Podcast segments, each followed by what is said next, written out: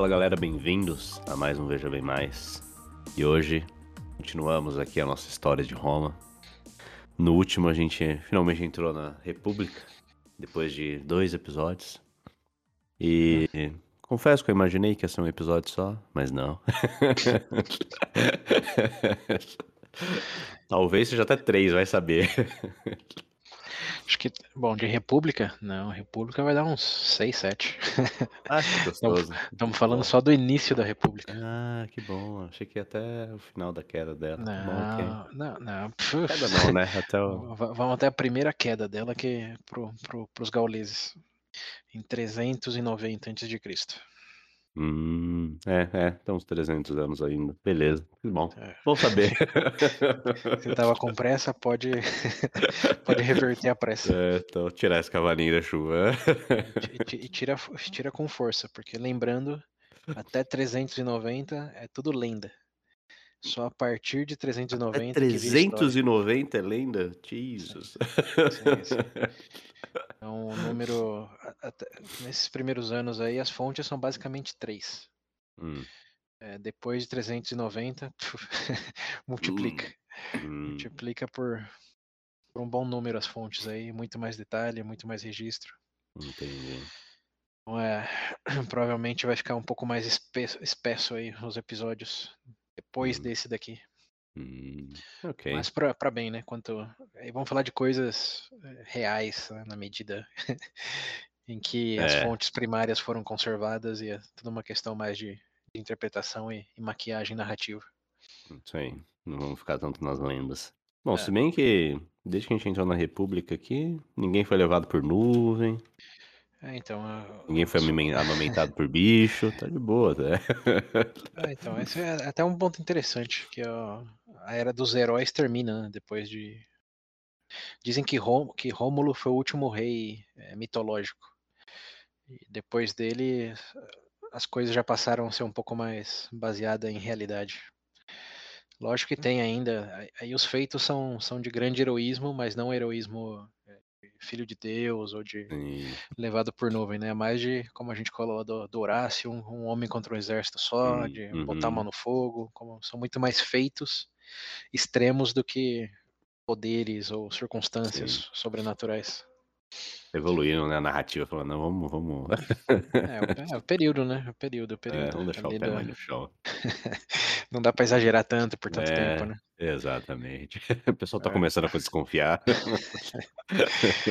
É, tem que lembrar também que quem escreveu sobre esse período estava mil anos para frente. Foi É. no século entre o século I e século II ali depois de Cristo os, os nossos historiadores. Então existe um É. certo hum, saudosismo em ali até a parte de, de Troia um pouquinho depois com Rômulo terminando em Rômulo tem a- é- essa era aí de, de heróis é, místicos e depois já, já passa a ser mais só heróis. E no fim viram só políticos. que beleza. que evolução, hein? É, bem, bem anticlimático, mas, Bem anticlimático. mas não menos interessante. É, Bom, é isso, né? Começamos a República. Ah, porque ó, né, só para aproveitar, deixa, né, para lembrar do, do Postúmios lá, o, o- o primeiro real grande ditador de, de Roma. Você acha Hum. mais, você lembra que a gente comentou que é mais plausível o Rômulo ter sido levado por uma nuvem que alguém ter poder absoluto e, e abdicar dele? E ter abdicado, né? É, então, É, mas todos os ditadores que entraram aqui saíram de boa? tudo bem, mas é- é- a carga maior estava no primeiro, né? sim, sim. É, que ali era o momento de ou vai ou racha. É, me decepcionou, não vou mentir, não. É, suas, expectativas estão muito alimentadas por reviravoltas. É, então. Mas nesse caso foi uma reviravolta, só que É, anticlimática. foi, foi, exatamente. É, mas, mas vamos chegar nas nossas expectativas aí em breve. Dá mais uns quatro séculos e a gente chega. Boa. Quase lá, então. Isso aí. Bom, então iniciamos a República. Nós paramos ali no. Como é que era o nome dele mesmo? Esqueci. Que a mãe dele deu uma bronca nele. Isso. Coriolano. É. mãe, mãe dele apareceu com a vaiana de pau lá enquanto eles tentam invadir Roma, depois de ser expulso. Isso. Então e aí aí ele só, voltou só, com o rabinho entre as pernas. só- só um complemento aí, que entre o último episódio e esse eu assisti o filme que eu, que eu sugeri lá, o Coriolano. que é do, do ator do Voldemort, o Ralph Entre, Fiennes. entre ontem e hoje. Não, não revela, tô- nosso, não revela nossos segredos para os ouvintes. Mas é, eu, eu assisti o filme e o, o- Ralph Fiennes é diretor também, ele não é só o protagonista. Ah, ele é diretor. Ele é diretor também. é. E o filme é legal, até que gostei. Ele é bem inusitado no sentido que ele adapta literalmente o texto de Shakespeare Hum. na questão de diálogos e personagens, mas ele é contextualizado é, no mundo moderno. Então, é, os, os diálogos são todos shakespearianos, é, são proclamados, não são falados. Com o inglês arcaico da, da época do Shakespeare, mas a, onde as pessoas estão ali, o combate é tudo era moderno, tudo é, fuzil, granada, os, os senadores usam ternos, Hum. tem celular, câmera, é bem, é bem estranho. Estão, estão- está todo mundo pensando nas togas, né, no, no, Aham. nas planícies romanas, nos montes romanos, você, você vê o filme, sangue. é, eu falei, é Shakespeare na, naquela música lá, como que é? Tiro, porrada e bomba. Sim. Me lembrou isso aí. Eles estão tão proclamando ali, mas realmente com granada, tiro, né, senadores usando terno, só que todo, todos com os mesmos nomes, a Hum. mesma estrutura, eles falam dos tribunos da plebe ali, como é, é bem contrastante, é, é su- é super contrastante. Hum. Os diálogos e a trama com, com o contexto que eles puseram a Hum. trama. Ah, mas é barato, né? Olha, não sei não, hein? Não sei, porque a- as cenas de batalha são boas, como realmente é, é um Hum. filme assim de efeitos de combate militar muito bem feito. Eu vi no, no Wikipedia que o orçamento foi 8 milhões de dólares. Então, Hum, É. é. é, não, não é projetinho de faculdade, não. Claro que o foco maior estão nos diálogos, né? Mas assim, nas Hum. partes de, de combate, que são duas ou três, deu, deu para ser convincente, sim. Então, É, é ação bem feita. Boa. Então fica, fica, re- fica a recomendação aí, pelo menos pela essa experiência, porque é, realmente eu nunca tinha visto algo tão altamente contrastante assim de diálogo shakespe- shakespeariano, trama romana da antiguidade e é, com é tiro, porrada e bomba. É, então. Tô, tendo- tô Bem- pensando aqui ver se eu vi algo assim também, mas não, não vem Ah, nada em não, mente, é. não. É, é, é- é legal, como lógico que é muito mais legal você sabendo do contexto. Você Sim. cair de paraquedas nesse filme aí, eu vi, os críticos gostaram, claro, né, no 92% no Rotten, mas a, a crítica popular já é um pouco menor, Hum, porque realmente para aproveitar tem que, tem que ter muito contexto. sim. É, o que vale para qualquer coisa, né? Mas no caso aqui da, da nossa jornada por Roma, eu até volto a recomendar para os ouvintes, é, você também, para consumir esse material de entretenimento, porque não vai ter outra oportunidade para você se sentir tão imerso no que você está vendo como agora. Bom, talvez tenha, mas a probabilidade vai diminuindo. Mas é, basicamente compensei quando fui ver esse filme, que lógico, hoje você tem infinitas possibilidades de série e filme para ver, então por que, que eu vou ver esse? Sim. E é porque se eu não ver agora, eu não vou ver nunca mais. É, é. E, e ver agora, como você, você escuta os nomes, você escuta lá Tribunos da você fala, ah, eu sei exatamente o que aconteceu ali. Então é, é, é muito mais legal, assim, entender o que está acontecendo e as Hum. referências. E serve para consolidar o que estamos escutando aqui, né? Seja como complemento, como Uhum. recordatório. É que nem É- a série do, do Romulus lá. É, a Eu vi o primeiro Ro- episódio depois que, que a gente já fez aqui. Uhum. E aí você pega as referências né, de quem é quem. Fala, ah, esse cara é esse. Fala, ah, esse é esse. É, a Por mais que é na, essa. na história ali eles mudem algumas coisas, mas até os nomes, né, na real, mas. Sim, sim. É, continuando parênteses é aqui, quem. já pulando para outro tema, que aqui, é, veja bem, né, não vamos falar só de uma coisa, mas uma, é, ao longo dos que? Estamos fazendo isso o quê? Faz seis anos agora, né? 2016 começou? Sim.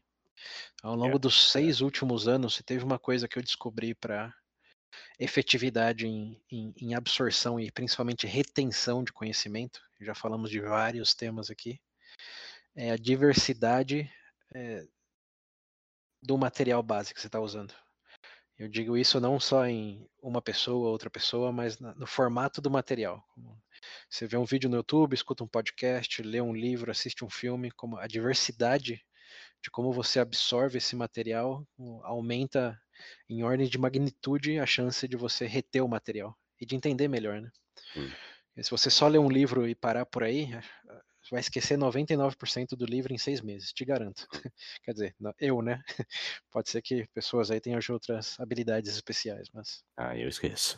É. Se você escutar um podcast e nunca mais uh, escutar nada também, vai esquecer 99%. Agora, se escutar um podcast, ler um livro e ver um filme, aí sua chance de esclarecer completamente já baixa para acho que 90%. Hum. não, também não é milagre, né? Você não vai lembrar de tudo sempre. Mas é, a chance de você manter o fiozinho da meada ali, de falar, ah, eu lembro, e eu lembro de algum tipo de é, multimídia aí, seja personagem no filme, ou seja a uhum. frase no podcast, é muito, muito maior. É, porque às vezes em cada conteúdo é uma coisa que vai marcando e vai forma, né? O, Sim. E é uma, é uma questão de estímulo também. Isso já é até parte da psicologia, que eu estava escutando recentemente um outro podcast, que é, tá, era uma entrevista com uma competidora de, de é, trivia nos Estados Unidos. E ela. Sabe, sabe esses cartões de, de, memorizar coisas, tipo stick notes? Você coloca sim, em sim. cartãozinho. Ela disse que o método dela era anotar tudo que era informação nova em esses cartãozinhos, e ela tinha 245 mil cartãozinhos, mais ou menos. Meu Deus. Sim, é, mas é trivia, né? Então ia de informação histórica, geográfica, até quem foi o técnico da seleção da Alemanha na Copa do Mundo de 86, 88, sei lá. Enfim, hum. chega nesse nível aí de, de detalhe. E ela disse que o que ela tinha aprendido nas décadas dela é que a informação que ela mais retia, o que ela mais estimulava o cérebro de forma diferente. Como ela lia alguma coisa, então estimulava ali na, digamos, na maneira de, de leitura. Ela hum. escutava, era auditiva. Quanto mais estímulo ela dava para um tipo de informação, maior era a retenção dela para aquela informação, que é o que eu estou validando aqui também com a minha experiência.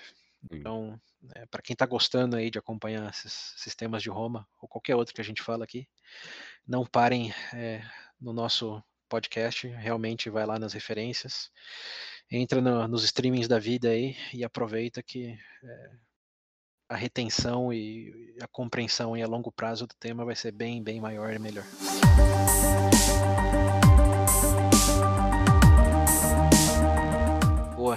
Então, esse, essa tangente terminada, deixa eu aproveitar para fazer algumas correções aí em relação à, à história do, do, do, do Coriolano. Hum. É, como eu comentei, meio que já prevendo o que ia acontecer. é, tem muita informação, muitos dados, é, muitos, muitos nomes. A chance de confusão aqui para historiadores não profissionais em absolutamente nenhum sentido é alta.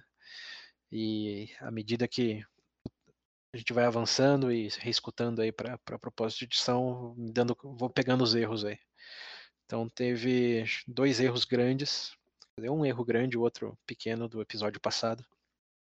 O maior erro do episódio passado foi sobre a história do, da morte do, do Colátinos. Do Colátinos? Não, perdão, do, do Brutus. O Colátinos foi o que abdicou do, é, do consulado dele, porque tinha suspeita que era um Tarquínio.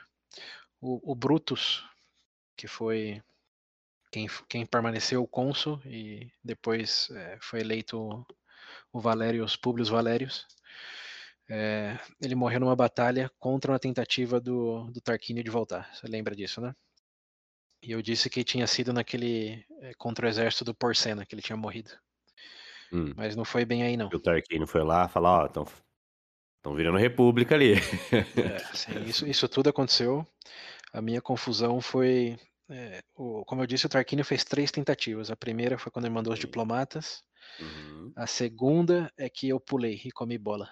É, não foi com, com, com o Porcena, a segunda. A segunda foi com o, o rei de, de Veio, que foi para onde ele fugiu primeiro, e o, o rei de, de, Tarquini, que é a cidade dos Tarquínios, é da onde saiu lá o, o primeiro Tarquínio, o Priscus. Então ele com essas duas cidades. você comentou, só o. Sim, mas eu, não. É, o Tarquini, a cidade de Tarquini. Então, mas a segunda tentativa dele não envolveu o Porcena. O Porcena é da cidade de Coliseum, que tá pro norte de Veio. Hum. E aí foi a terceira tentativa. Então eu pulei aí, eu comi uma tentativa. Ah, A segunda tentativa foi ele fez uma esse mesmo discurso aí, uma aliança com Veio e com é, Tarquini, e ambas cidades criaram um exército para atacar Roma, e, e Roma se defendeu e foi exitosa aí na defesa. Então foi uma batalha, e nessa batalha foi que o Brutus morreu. Então, na segunda tentativa do, do de, de voltar ao poder. Ficou fora de Roma, não teve grandes. é, não teve nenhuma fato mirabolante aí, foi simplesmente um- uma batalha aí fora de Roma, e Roma ganhou. Só que o Brutus morreu. E a partir desse momento, o Públio Valério ficou sozinho como cônsul, e é, depois elege- e- e- foi eleito o Horácio Polvilio, ou Polvilius, não, não vou nem tentar traduzir corretamente É, aqui. só, lembro que era Horácio. E não é o Horácio da Ponte. O Horácio da Ponte é o terceiro, Sim, é a é, terceira tentativa do, do Tarquínio. Aí sim que ele Uhum. vai para Coliseum, fala com o Porcena, Lars Porcena, e, e aí tem toda a história lá do Horácio, do Scavola. E aí depois disso que o que o Tarquínio desaparece. Então aquela aquele embate lá contra os latinos no Lago Regílio, que é onde tem um primeiro ditador lá, o, o Postúmio. é, o Tarquínio já não aparece ali não. Foi onde eu me confundi. É, Tarquínio, então, um, o diplomata, dois, o combate aí de, de Veio e de Tarquini, e três, o, o- o Lars Porcena. Ok. Entendido? Então, Entendido. Mouse aí pra galera que escutou e ficou passando raiva. É, mas acontece. E eu, eu tava na mira, só não tava na música. o Brutus morreu. Só não morreu quando eu falei que morreu. Mas morreu. Mas morreu. Também, tadinho, morreu. Ah, é, o, é o mesmo bruto da, da facada lá de antes, né? Não, ele não deu facada em ninguém. Você tá pensando no, no que matou o César aí. Não, É- não, é- sério, o do, do. Do outro lá, não é o mesmo? Esse é o que é, expulsou a monarquia de Roma. Ele foi um dos fundadores da isso, isso, República. isso, É, Ele não deu facada em ninguém, não. Da facada é o tataraneto dele. Hum. Não- Ah, é não- verdade, verdade. Não é. Você tinha comentado só que por causa dele dava pra entender. do- Enfim, a gente vai chegar lá, vai chegar lá. eventualmente. Não, não, não, não mescla, não, não mistura os brutos aí, não. sim, sim, sim.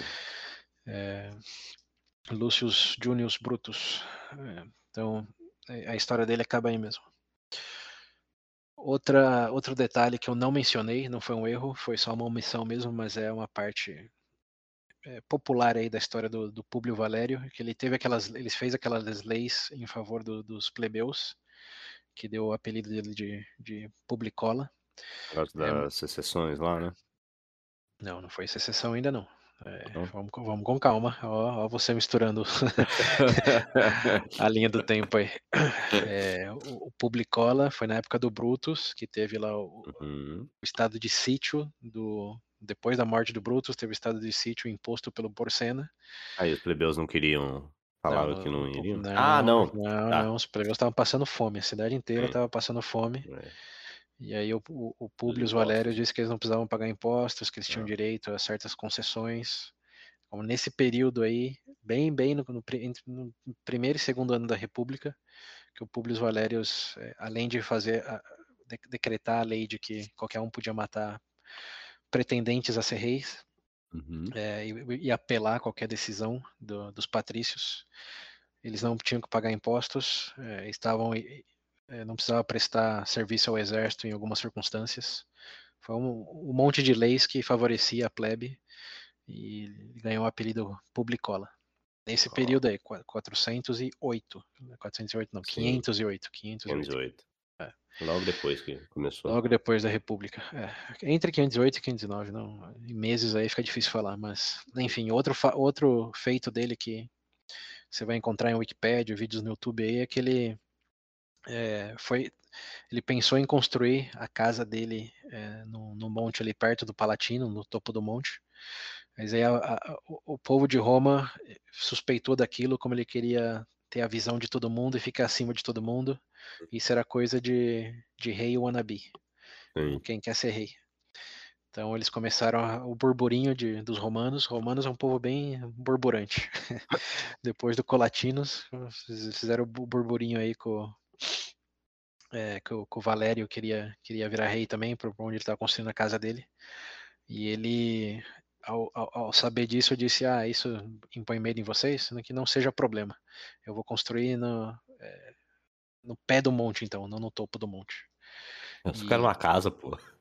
É, exato. E ele foi lá e na, me, na mesmo dia que ele escutou sobre a sua preocupação, ele foi lá e completamente destruiu a casa que já tinha começado a construção no topo Sim. do monte.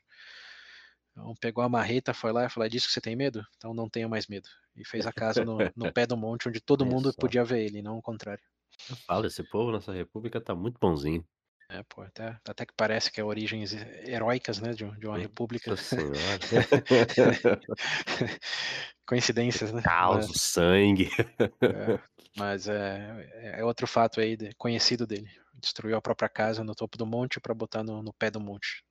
Uhum. E adjacente a essa história, eu confirmei, eu tinha falado lá no episódio, acho que dois, um, que eu li em algum lugar que palácio vinha do o fato dos imperadores romanos, aí estão bem para frente na área do império, construírem as casas deles aí sim no topo do Palatino. Então, Palatino, Palácio, era, era essa a origem da palavra que eu tinha escutado, mas não tinha confirmado. Sim. Eu entrei no, no Wikipedia, não foi difícil, vocês podem fazer isso também, ouvintes, qualquer dúvida. e confirmei a etimologia que realmente vem daí, como palácio é, hum. é, é, algo, é uma palavra do latim ali, do contexto romano, de um, da casa do imperador no monte no topo do Monte Palatino. Sim. Então, Públio Valério nunca teve palácio, teve um pelácio que estava no pé do monte.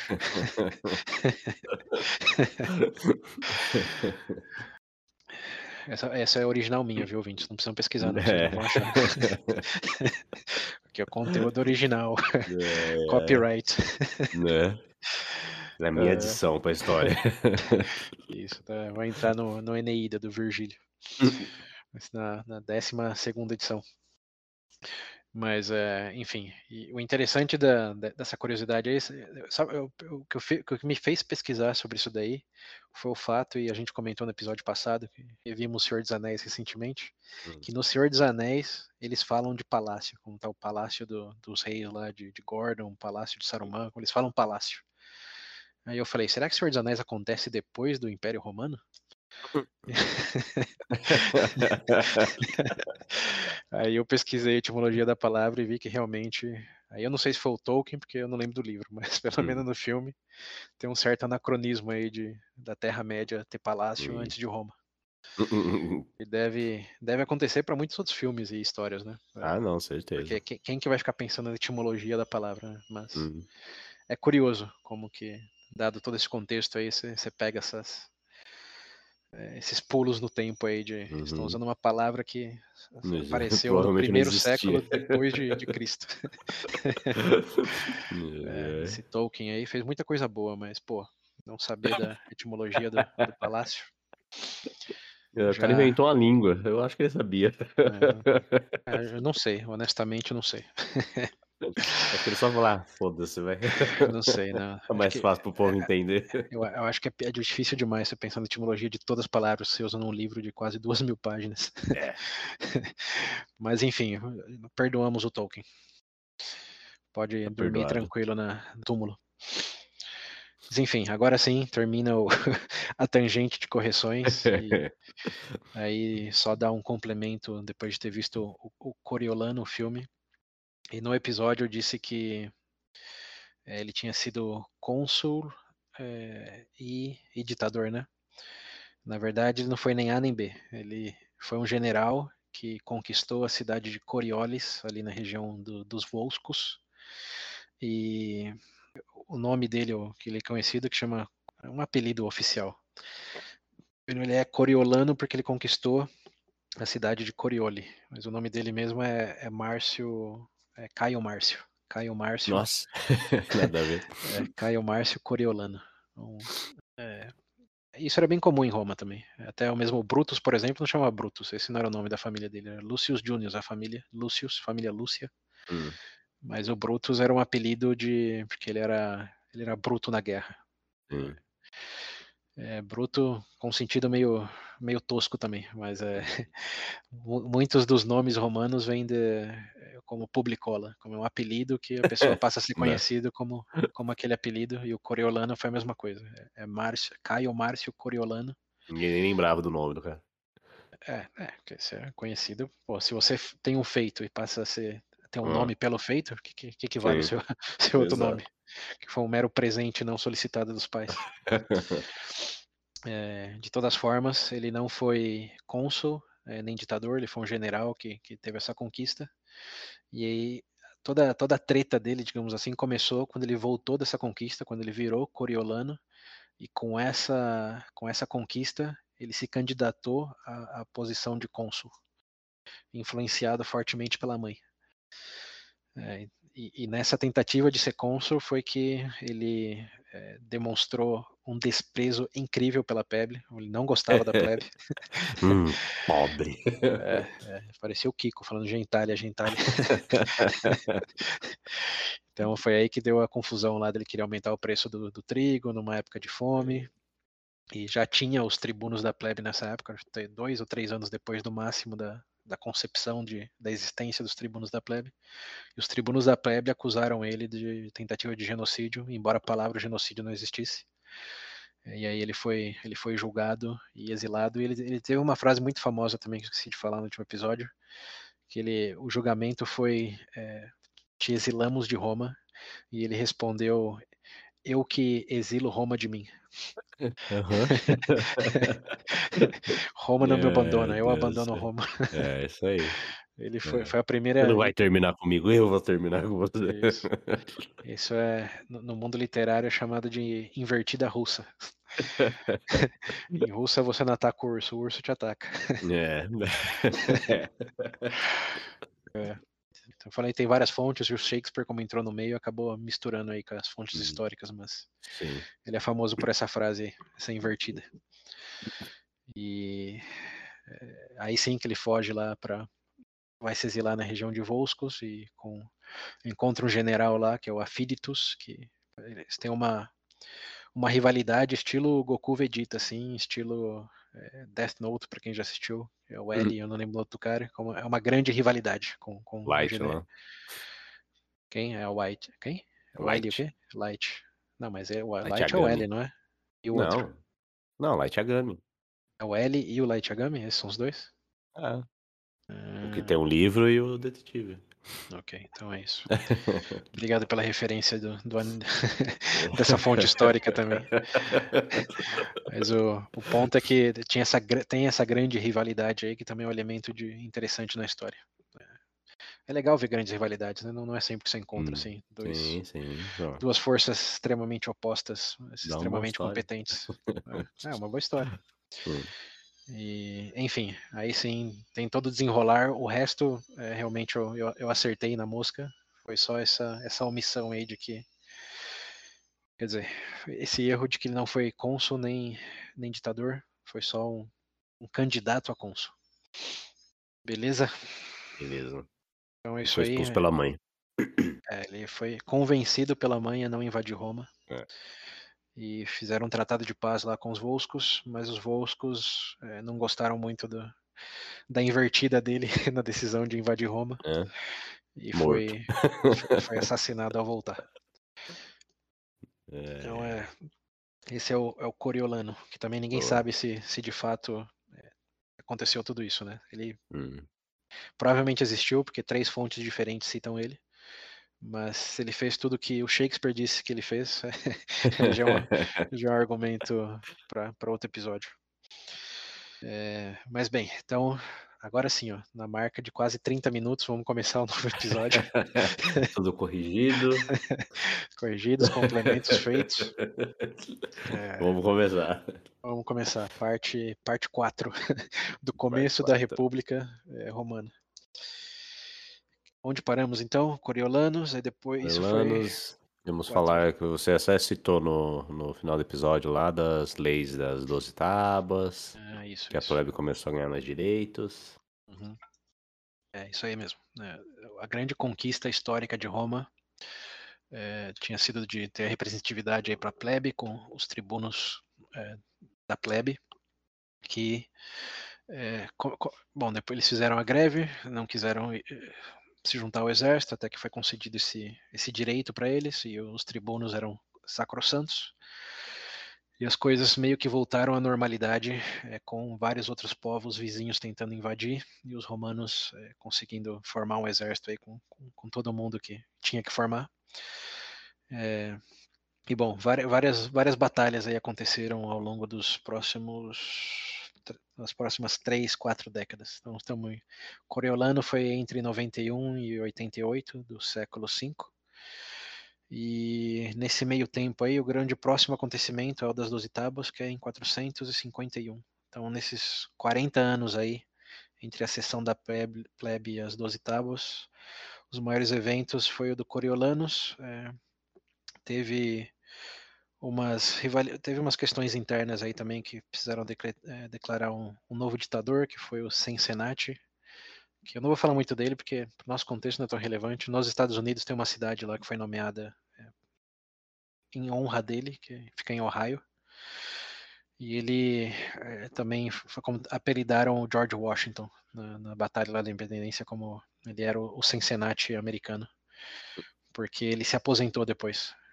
É, que aí, aí, mostra duas coisas. Mostra que os americanos não conhecem a história do postúmio, porque ele, na verdade, foi, foi o primeiro de maneira contundente. E, e, o segundo, que aí sim tem certo mérito, é que o postúmio, ele, ele tava na época ali, era o quê? É, deixa eu lembrar aqui, da invasão latina, ele estava menos de 10 anos da expulsão do rei Tarquínio. Então estava bem fresco na mente, digamos, a questão da monarquia e a lei do Publius Valerius de que qualquer um podia morrer eh, espontane... espontaneamente, não, imediatamente. Espontaneamente. espontaneamente, é. Pensou em ser rei, morre, né? Morre. É, Explode, é, pega é, fogo. Era mais ou menos isso no sentido se pensasse alto ia morrer sim. É. Mas o Sensenati, ele. É, isso foi. A ditadura, a ditadura dele foi mais ou menos na década de 60 é, então ele já estava é, ele estava bem mais afastado, como ele era bem criança na época do Tarquínio. Uhum. Então ele uhum. não tinha essa memória tão viva do que era viver numa monarquia, do que significava uma monarquia. Então ele foi o primeiro, digamos, nova geração assim, a ter o poder absoluto e abdicar de, desse poder. Por isso é, ele é principalmente nos Estados Unidos reconhecido e aclamado e honrado é, não, sei, não, não sei se por isso, mas essa é uma boa razão. A razão de que eles só conhecem ele não é tão boa, mas é, enfim, não deixa de ser uma razão. Mas é, é um ponto interessante. Realmente é, é relativamente fácil você abdicar do poder quando você sabe o que significa ter o poder do monarca, quando você acabou de chutar um, né? Agora, quando você não tem essa, essa lembrança sua, que é só uma história hum. repassada, você pode pensar, não, eu vou ser diferente, eu vou fazer melhor. É, sempre, sempre, sempre, acontece, eventualmente. Uhum. Por isso a história se repete, né? Mas uhum. no caso do Cincinnati, ele disse não, eu, eu acredito nas histórias e não me acho, é, não, não vou tentar mudar as regras do jogo. E, e abdicou do poder não uma vez, senão que duas. É só. É, e ele também como o qual o nome lá do cara do não do Russell Crowe lá no no filme o Maximus, Gladiador. Coisa, não lembro o nome é, dele. O Maximus lá. Uhum. Ele, ele também tinha uma fazenda. E sempre voltou para a fazenda lá para para mulher, para os filhos no final da, uhum. das vitórias dele. O ideal, paz, o ideal soldado paz. romano. é isso aí, me deixa em Vai paz. lá, faz o trabalho e, e, volta. É, tanto é que ele aparece de novo, isso já depois da, da questão das doze tábuas, mas o Cincinnati aparece de novo é, foram chamar ele para ser ditador quando ele tinha ao redor de 86 anos. Meu Deus. Cara aqui, mano, deixa descansar, pelo amor de Deus. É, então o cara tá, tá cego, surdo já. É, tá porra, mano, que batalhar o quê? Ditador de Roma. Provavelmente vou morrer amanhã, sabe?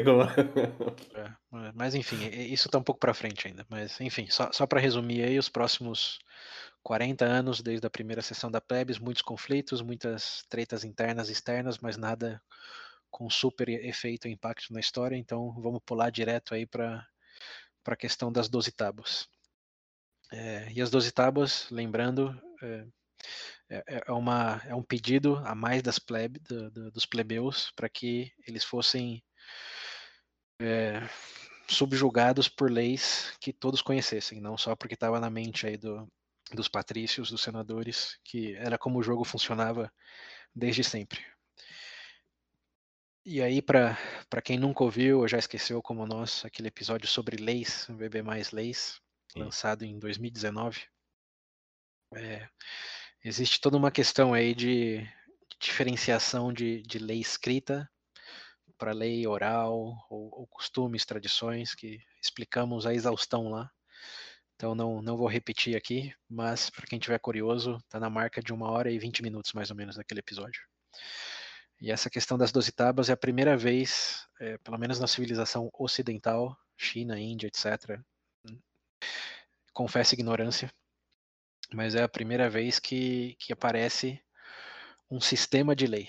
É, não é simplesmente essa é a lei, só vamos escrever. É que a lei já tinha consciência dela mesma, no sentido alguém propõe a lei, alguém revisa a lei, alguém modifica a lei, como é, tá dentro de um sistema, não é só uma regrinha que foi escrita. Sim. Então, dentro desse contexto aí, que já tem advogado, já tem juiz, já tem tribunos, aí ela foi colocada é, no papel, digamos assim, no papiro, né, que lá uhum. passou, foi, foram tábuas de bronze, e cada, cada uma das leis foi escrita em uma tábua de bronze, por isso do nome 12 tábuas, eram 12 no total. E claro que não era uma lei só, não era tipo os 10 mandamentos, era, eram 12 tábuas de Roma que tinham várias leis. É, que tinha suas subleis, subcláusulas. Ah, eram várias coisas. Então, eram eu tava pensando coisas. aqui que eram 12 leis mesmo. Não, não, começaram. Do, é 12 tábuas. Eu falei 12 leis, mas eu tô. Eu, eu, me, eu falei errado. Não, não são 12 leis. São 12 tábuas para as várias leis. Mas cada tábua tinha seu emaranhado de leis aí. Não sei te dizer o número de leis. Era 12 sim, tábuas. Sim. E qual o tamanho Essa... dessa tábua? A4? Olha, quanto, quanto, menor o número, maior é o espaço, né? Acho que era A1. É. tábua de bronze A1. Muito bom. É, mas era. É, é, aí até aproveito uma correção citando o um episódio lá de leis. A gente fala que lá, lá naqueles 300 anos atrás, não, 3 anos atrás. É, então ficando, ficando velho rápido mas que o Roma tinha feito isso, nós alegamos naquele então, é porque eles tinham que harmonizar as culturas ali, os povos que eles tinham conquistados. É. Agora, com muito mais detalhe, sabemos que não foi bem assim. Foi uma demanda da plebe, porque a plebe é, não tinha não tinha esse privilégio de, de, ter o conhecimento das leis. Lembrando, a maioria analfabeto, não tinha instrução. Então, eles queriam mais objetividade é, naquilo que eles estavam sendo processados, julgados. Então foi uma demanda da plebe romana, não foi uma necessidade por expansão imperial. Como isso, claro, complementa toda a questão aí, mas não é para o futuro. Nesse momento, as doze tábuas surgem com a ideia de objetificar e dar mais direitos a, aos plebeus, que foi algo que eles brigaram por bastante tempo. Também não foi que eles falaram, ah, vamos fazer isso e os patrícios falaram, ok. Beleza. É, foi, Escreve foi, aí suas leis. É, foi, foi um processo aí de é, pelo menos uma década até os tribunos da plebe, lembrando que eram dois por ano, e eleitos, a princípio eram os patrícios que elegiam no, na comita centuriata lá, e depois de alguns anos eles conseguiram que ficasse para a comita é, do povo, que, que, era a plebe mesmo. Então a plebe elegia os tribunos, e eles sempre faziam proposta, podia vetar coisas da, dos patrícios. Tribunos e... os cônsuls? Oi? Peraí, entendi. Eles elegiam os cônsuls, tribunos? Entendi. Ah, não. O, o, a plebe, a plebe elegia quem seriam os seus tribunos. Ah. Os tribunos podiam é, vetar. Ah, é verdade, os tribunos eram os que representavam a plebe. A plebe né? ah, isso, tá eles podiam vetar decisão, decisões do, do, dos, dos cônsules. É, eles podiam processar, acusar pessoas, eles representavam a plebe, então eles é, deram a ideia de escrever a, as leis, de codificar as leis, e depois de muito vai e volta, é, os patrícios com medo de outra outra sessão da plebe hum. e acabaram cedendo e formaram o que foi conhecido como decimverato, decimvirate. Ixi, devia ter visto a palavra em português antes. Mas é, é, é, é um comitê de, de 10 pessoas, de 10 senadores, 10 patrícios, para codificar as leis, para escrever as 12 tábuas. Então, nesse período aí, que foi 451, então já estamos 40 anos para frente lá do Coriolano, é, eles suspenderam a eleição do, dos tribunos e do, dos cônsules, e o que quem mandava em Roma eram essas 10 pessoas que estavam nesse comitê para codificar as leis. Então não tinha mais cônsul, não tinha não, mais. Nesse período não. Nesse período hum. eram, eram 10 e eles tinham que governar Roma e ao mesmo tempo codificar as leis. Caraca. E o personagem mais conhecido aí desse, desse Inverato inventando uma palavra aqui, mas só dando a entender.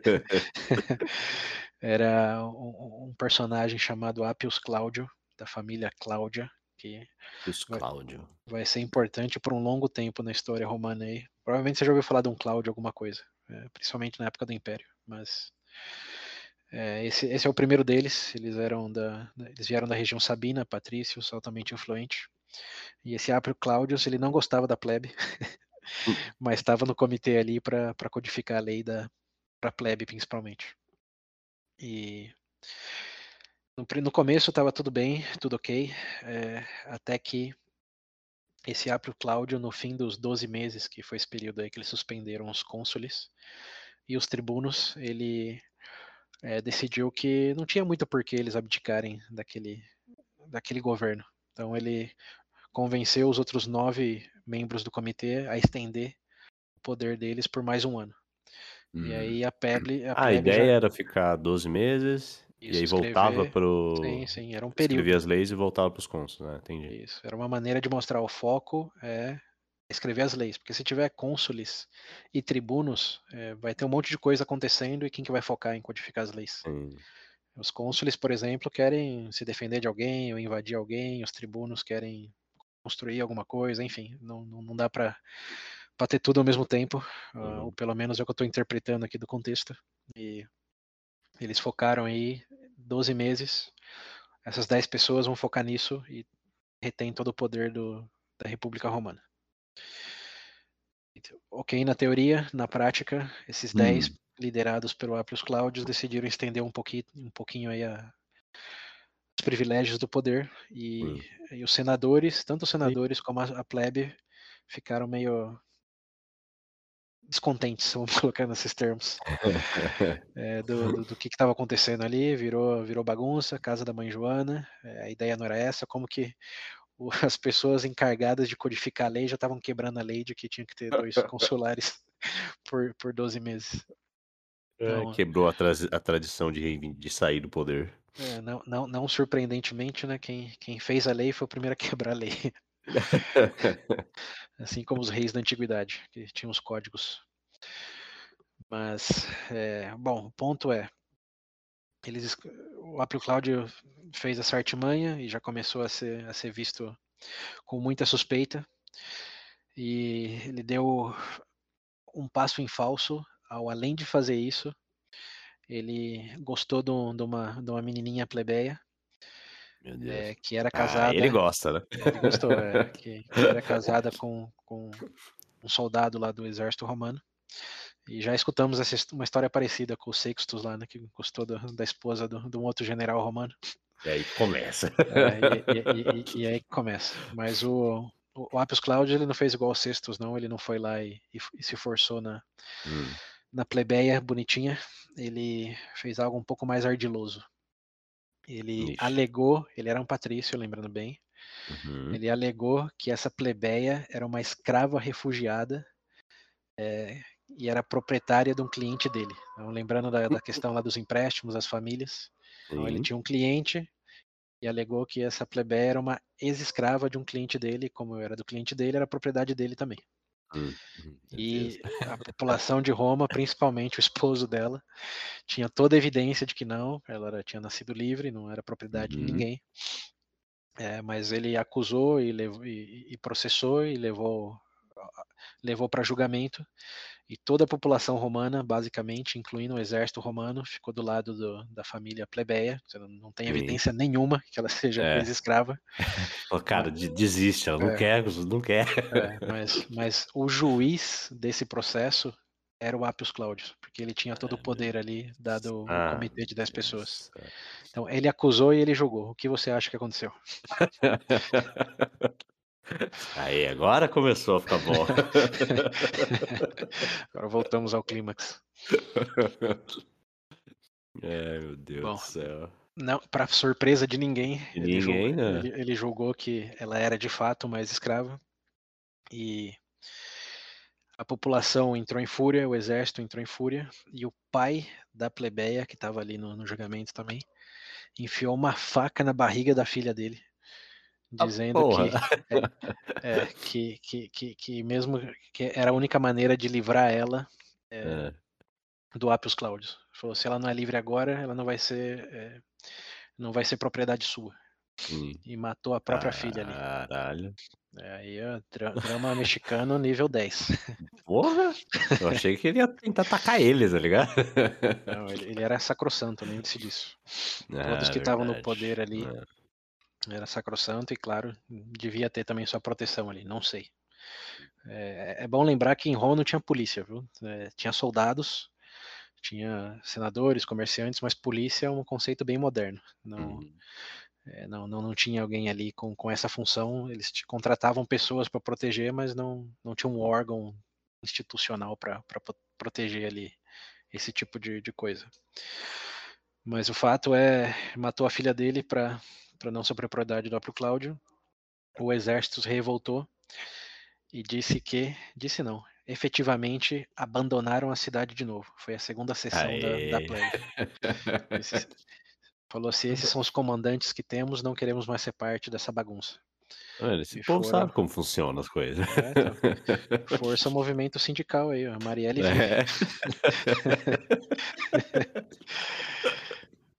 É. É, Ai, ai. eles foram embora da cidade. Foi essa a segunda sessão das, da plebe aí, 40 anos depois, basicamente. Nossa Foram pro Monte Senhora. Sagrado lá e falaram: ó, não vamos voltar enquanto esse Apple Cloud aí tiver fazendo o, o que dá vontade para ele e esse Vontade. comitê de 10 pessoas ficar sentando em cima do, do período temporário aí que já passou do tempo. Tudo por causa de mulher, de novo. Aí o- o- os, cônsules, é, bom, senadores na verdade, cônsules não tinha naquele momento, é, eles decidiram que, que ia processar o Apio Cláudio, que não queriam, é, lembrando que Roma estava sendo é, constantemente alvo do- dos vizinhos. Então, para não arriscar ser conquistado, eles decidiram que valia mais sacrificar o Apio Cláudio, e os senadores também tem que lembrar, os senadores eram como 300, e só tinha 10 no comando naquele momento. Uhum. Então, é, esses 10 aí não tinha o, o bom- o bem olhar de ninguém. E decidiram Bem os olhar, senadores. É bom olhar. Bom olhar. É, bem, é, É, isso aí, acho que é lá. bom olhar. Vamos lá. Não eram bem vistos por ninguém. Sim, eram vistos com bons olhos. E eh, o, o Cláudio foi, foi, foi, foi eh, processado e foi preso né, para ir a julgamento, eh, alegando aí pretensões de, de virar rei, dado a não abdicação do poder no prazo devido e Sim. também do, de, de, de contra as próprias leis de Roma, Hum. né, porque não- ele não tinha evidência e julgou da mesma maneira como era mais conveniente para ele. É, então, ele foi preso e antes de ju- a julgamento ele se suicidou. Sabia que, que ele não tinha chance nenhuma de ganhar. né. Então, esse é outro, é outro conto shakespeariano que não virou, mas é, a plebeia sendo morta pelo próprio pai, ele suicidando É. depois. É, tem todos os elementos aí da, de um conto shakespeariano. Mas, enfim, esse é, é- é o, é o drama aí das 12 tábuas. É, no, no fim, o comitê concluiu o trabalho. é, se substituírem o Cláudios ou não, eu já não sei. É, que no Wikipedia diz que teve dois, dois comitês, o primeiro Decemvirado e o segundo.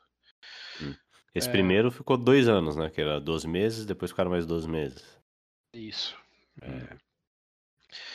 E no fim concluíram as 12 tábuas, que, bom, o- o- a sessão terminou, né? O exército voltou, a plebe voltou.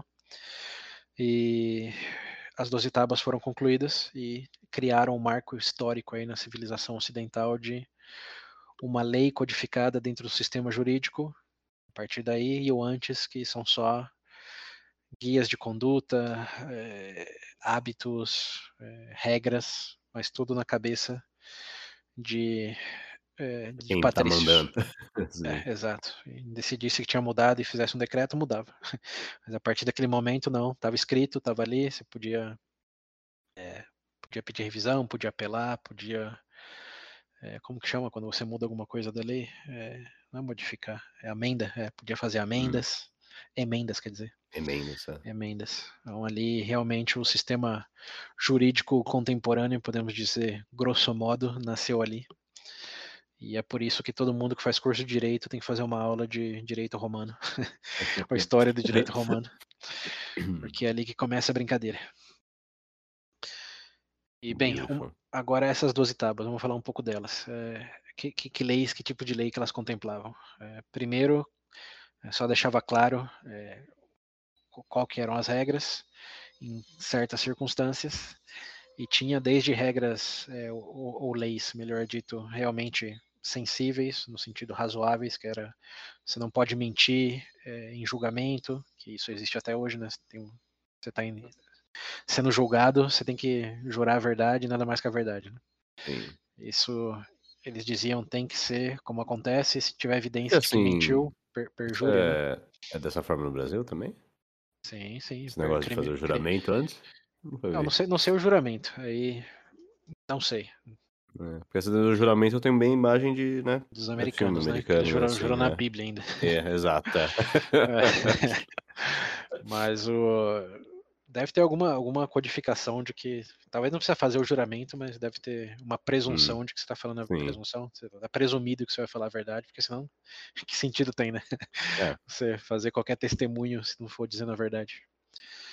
É, de todas as formas, eles diziam lá que é, era assim que, que a dança tinha a música tinha que tocar e qualquer indício de, de perjúria, e eu nem sei se é essa palavra em português, mas de, de mentir, enquanto nesse contexto era a penalidade de morte. Eles levavam uhum. a verdade durante o julgamento muito a sério. É, além do que tinha também crime por, quer dizer, deixava claro os homicídios, é, de, de, quando era, era proibido, quer dizer, em que circunstâncias era permitido matar, como se alguém tivesse pretensões de, de ser monarca, é, tinha uma lei lá também bastante curiosa de se você identificasse um ladrão à noite, você podia matar o ladrão, mas se fosse de dia, você tinha que prender. É, é, na noite vale tudo, de dia, veja bem. É isso. É, também tinha lei até para determinar a propriedade de frutos. Como se você tivesse um vizinho que a árvore tivesse no quintal dele, mas o fruto caísse no seu quintal, era, era seu fruto. Mas se você fosse lá e pegasse, era roubo. Hum. Então ele tinha assim extremos. É, tinha um extremo nível de, de, detalhismo. É, sim, não duvido. não quero te dizer exatamente, exatamente o que funciona e o que não, porque não, não, estudei direito, mas eu tenho hum. certeza que os alunos aí do, dos cursos vão saber exatamente o quanto que, que quanto disso temos até hoje. Mas, bom, foi, foi uma grande conquista da plebe, talvez é, depois dos tribunos, é, a maior conquista, né, porque eles já não eram uhum. sujeitos a interpretações da lei, senão que a lei codificada. E é por isso que até hoje é, nosso sistema jurídico é baseado no Código Civil Romano.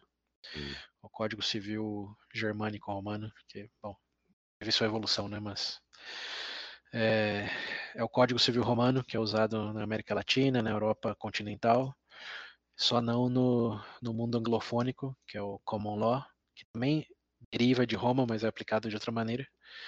Lembrando que a Inglaterra eh, foi conquistada, Inglaterra, o Reino Unido foi conquistado pelos romanos, mas isso bem, bem para frente.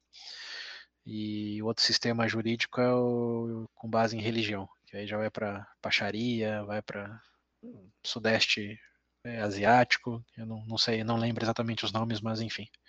Esses são os grandes sistemas de lei hoje cívico romano, civil romano, é, common law e os religiosos. E lembrando, a gente falou no episódio lá de leis, a Índia tem os três. Você quer. Ai, meu Deus do céu. Simplificação jurídica, não vá para a Índia. Ou vá, sei Deus. lá. É. um advogado tem bastante lá, onde atuar. Vai aprender, é, então, exato. É. Bem, uma coisa que, é, lembrando, foram os patrícios que escreveram as Doze Tábuas. Uhum. E uma das coisas que o, os, os, os, plebeus pescaram ali, é, no, em, um, em nota de rodapé de uma das nove tábuas, que está na nona tábua, assim, minhas referências aqui estão corretas. Estava lá em é. letras miúdas. É, sim, na, na, no, no, papel, na, no, bronze A1, em letras miúdas. Estava escrito para a maioria dos analfabetos plebeus lerem que um patrício não podia se casar com um plebeu. Hum. Então, essa foi uma, uma maneira aí dos patrícios é, manterem o poder, porque se não podia casar e só os patrícios podiam ser cônsules é, e ter os magistrados de, ma de maior cargo, incluindo de hum. pontífice máximo, é, os plebeus, os plebeus nunca, nunca iam ter acesso ao, ao real poder. Né? Eles tinham representantes lá da, dos tribunos da plebe, mas eles eram por uma questão de veto e de levar processo, não era para legislar, digamos assim. E com isso, eles viram que estava começando uma opressão, começando não, né? Estava continuando uma opressão sistêmica ali que já acontecia antes, mas ninguém tinha pescado, ou essa é a alegação. Sim. Mas quando colocou, virou lei, estava codificado, eles viram, mas que, que que é isso? Como assim? Palhaçada é. é como assim Patrício não pode casar com a plebe? Não se mistura? Olha o Kiko de novo aparecendo em ajeitado. É, então. E eles, eles, eles... O outro teve que matar a filha para não se juntar? Não, não, foi necessariamente porque ele queria casar com ela, né? Só fazer dela escrava. É, é, é, é.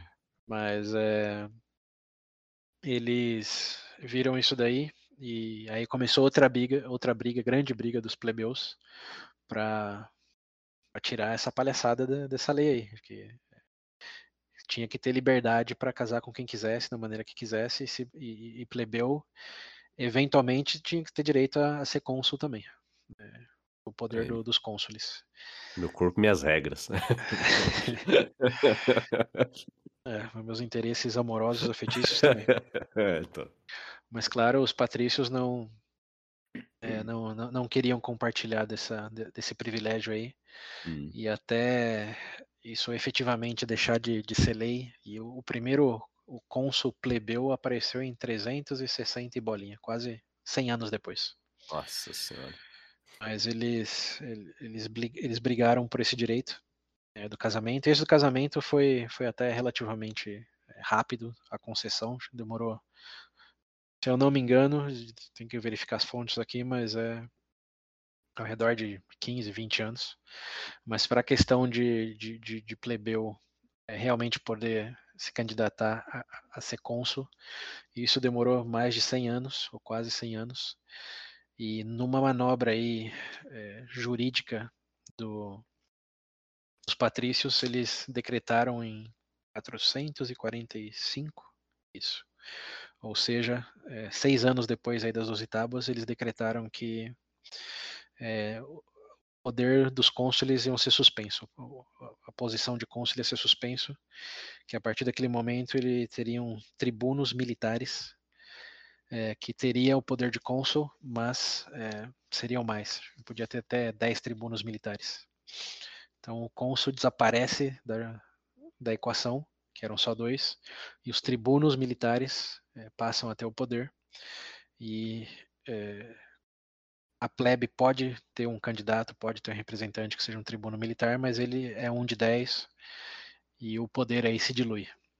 Então, os patrícios, por serem equestres, terem a maior ali eh, comita centuriata, toda a questão ali do maior quantidade de votos, eles é, auxiliaram um pouco esse poder, mas diluíram o efetivo poder da plebe ao fazer de dois, dez. E só Sim.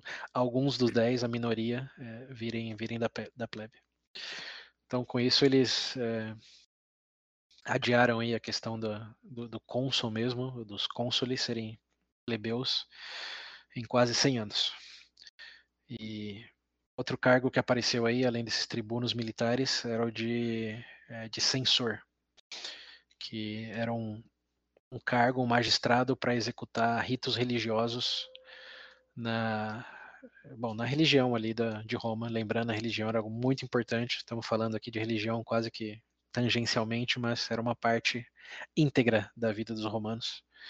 E somente os patrícios ou as gens podiam exercer esse papel por questão aí do pátria e família, etc, etc, como a gente falou no último episódio. É, então esse censor era puramente patrício e era um cargo que apareceu aí na, é, no fim do, do, do século V.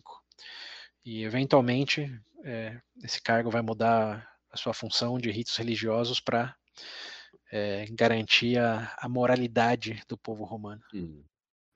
E olha, aí que você começa a pegar a semântica da coisa. O censor é quem decide como manter a moralidade de um povo. É outra coisa que herdamos aí 2.500 anos depois. Uhum. Mas enfim, esse, esse personagem do censor aí vai aparecendo mais no futuro e tribuno militar agora é, é o papel mais importante. Uhum.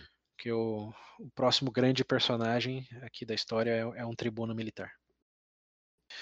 Mas enfim, então aconteceu essa mudança aí política é, entre os anos 50 aí do, do século V e os anos 400 teve bastante, é, bastante conflito, nada muito impactante, teve bastante é, período de, de fome de novo, como que o século V é, em Roma foi um século ruim, assim, tirando as conquistas da plebe, é, não teve nenhuma super glória assim de, de expansão. É, o que teve foi conseguir se defender e conseguir sobreviver às pestes e, e, e ao período de fome. É, talvez um momento histórico assim mais é, qual é a palavra? Mais sem, sem brilho assim da, de Roma. Hum, é. Então é, é, quase que um, um século perdido para a expansão de Roma, ganho no sentido aí das doze tábuas e representatividade da plebe.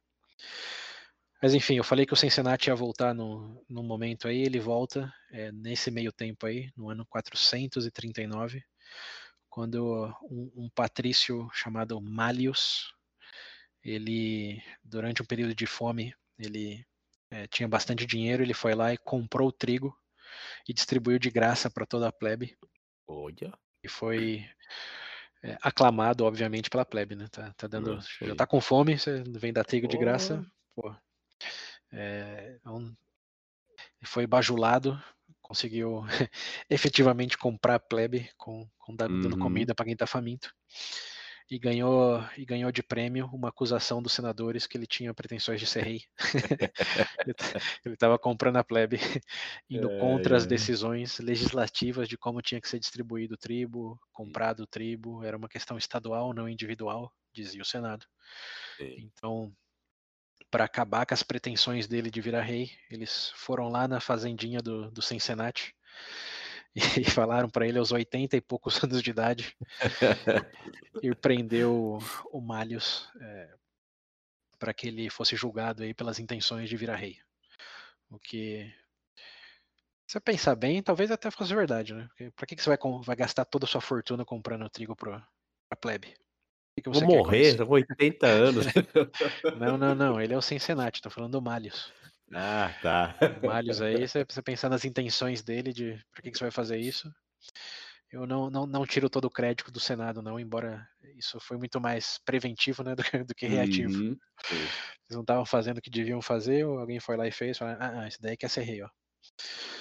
É, mas enfim, independente das circunstâncias aí do Malhos, quando o Sensenatio chegou lá, nos 80 e pouco anos de idade, como ditador, o medo, o medo do Senado era tão grande que eles decretaram um senador quer dizer, o ditador. Ditador.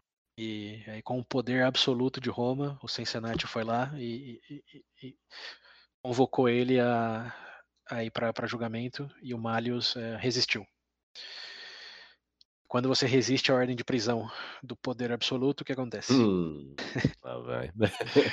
é, não, não foi o Cincinnati diretamente, mas o mestre da cavalaria dele, que quem foi lá buscar ele, ele resistiu. É, digamos, fez com que a prisão fosse, quer dizer, que o julgamento fosse necessário, desnecessário. Uhum. Não, não vai por bem, então não vai de maneira então nenhuma. Não vai de jeito nenhum. Levou uma certa uma certa quantidade de ferro no pescoço. Uhum. e aí acabou a história do Malhos. O benfeitor, É, comprador de trigo aos pobres que morreu por É. resistir a, a intimação aí a julgamento. A Peble não ficou brava com isso, não? É, ficou brava, mas ele gostava muito do Cincinnati. né, Hum. E, e tava na lei. Aí, Hum. lembrando, tinha as Sim. 12 tábuas já e tava bem explícito para todo mundo que se você for con- se você for é, intimado a comparecer a julgamento, você tem que ir. É, isso até hoje existe, como você não pode simplesmente falar não vou. Uhum. É isso da, da, da prisão, é resistir. Tem até um nome para isso, mas esqueci como que é. É, Mas enfim, você não pode resistir, você não pode não comparecer Uhum. a, um, a uma intimação sem ter a consequência de, de preso. É, Sim. Naquele caso foi morto, mas enfim, estava na lei. Então, se ele tivesse ido a julgamento, a plebe podia até ajudar com os tribunos lá e de- defender ele, né? Mas como ele resistiu, dizem aí alguns senadores, e eu estou totalmente inventando isso, de que comprova, comprova as más intenções dele. Porque se ele fosse inocente, né? Por que, que ele não ia a julgamento? Exato. Mas enfim, essa é uma história que, que nunca saberemos no detalhe, porque ainda estamos na época lendária. E bem, é, no, no começo aí do século V já, século V não, século IV, ou seja, no, no fim dos, dos anos aí 400, é, isso aí, desse episódio do Cincinnati do Males foi em 439, é, na década de 30 e 20 aí, muitas guerras para lá e para cá, nenhum grande, grande acontecimento. É, o próximo divisor aí histórico é realmente onde aparece o, o segundo fundador de Roma. Já ouviu falar que Roma tinha um segundo, Segundo fundador? fundador? Não. É. Pois mim, é. O segundo fundador era o irmão que morreu. O irmão não fundou nada, foi só morto. Bom, em 400 e quero dizer 403 mais ou menos, ali anos 400 vai. Hum. Roma ainda estava viva, estava funcionando a cidade e eles tinham melhorado, já tinham passado a grande momento aí de, de fome, já tinham passado o grande momento de, de, de pestes. Lembrando, pandemias não é algo moderno. Uhum. Então, sobreviveram a tudo isso, conseguiram se consolidar um pouco mais e começaram a, a ter guerras é, expansivas, que também era ao mesmo tempo defensiva.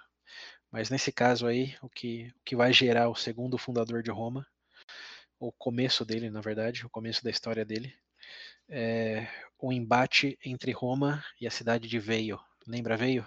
Sim. Veio está sempre ali na, na porta, no, no norte de Roma. Cidade da Etrúria, forte, grande, e sempre teve treta com Roma, incluso apoiando lá o rei Tarquínio, mas nunca efetivamente conseguiram uma vitória. E chegou um momento que Roma estava tão grande e forte, veio tão grande e forte que duas coisas não podiam existir no mesmo lugar, no mesmo tempo.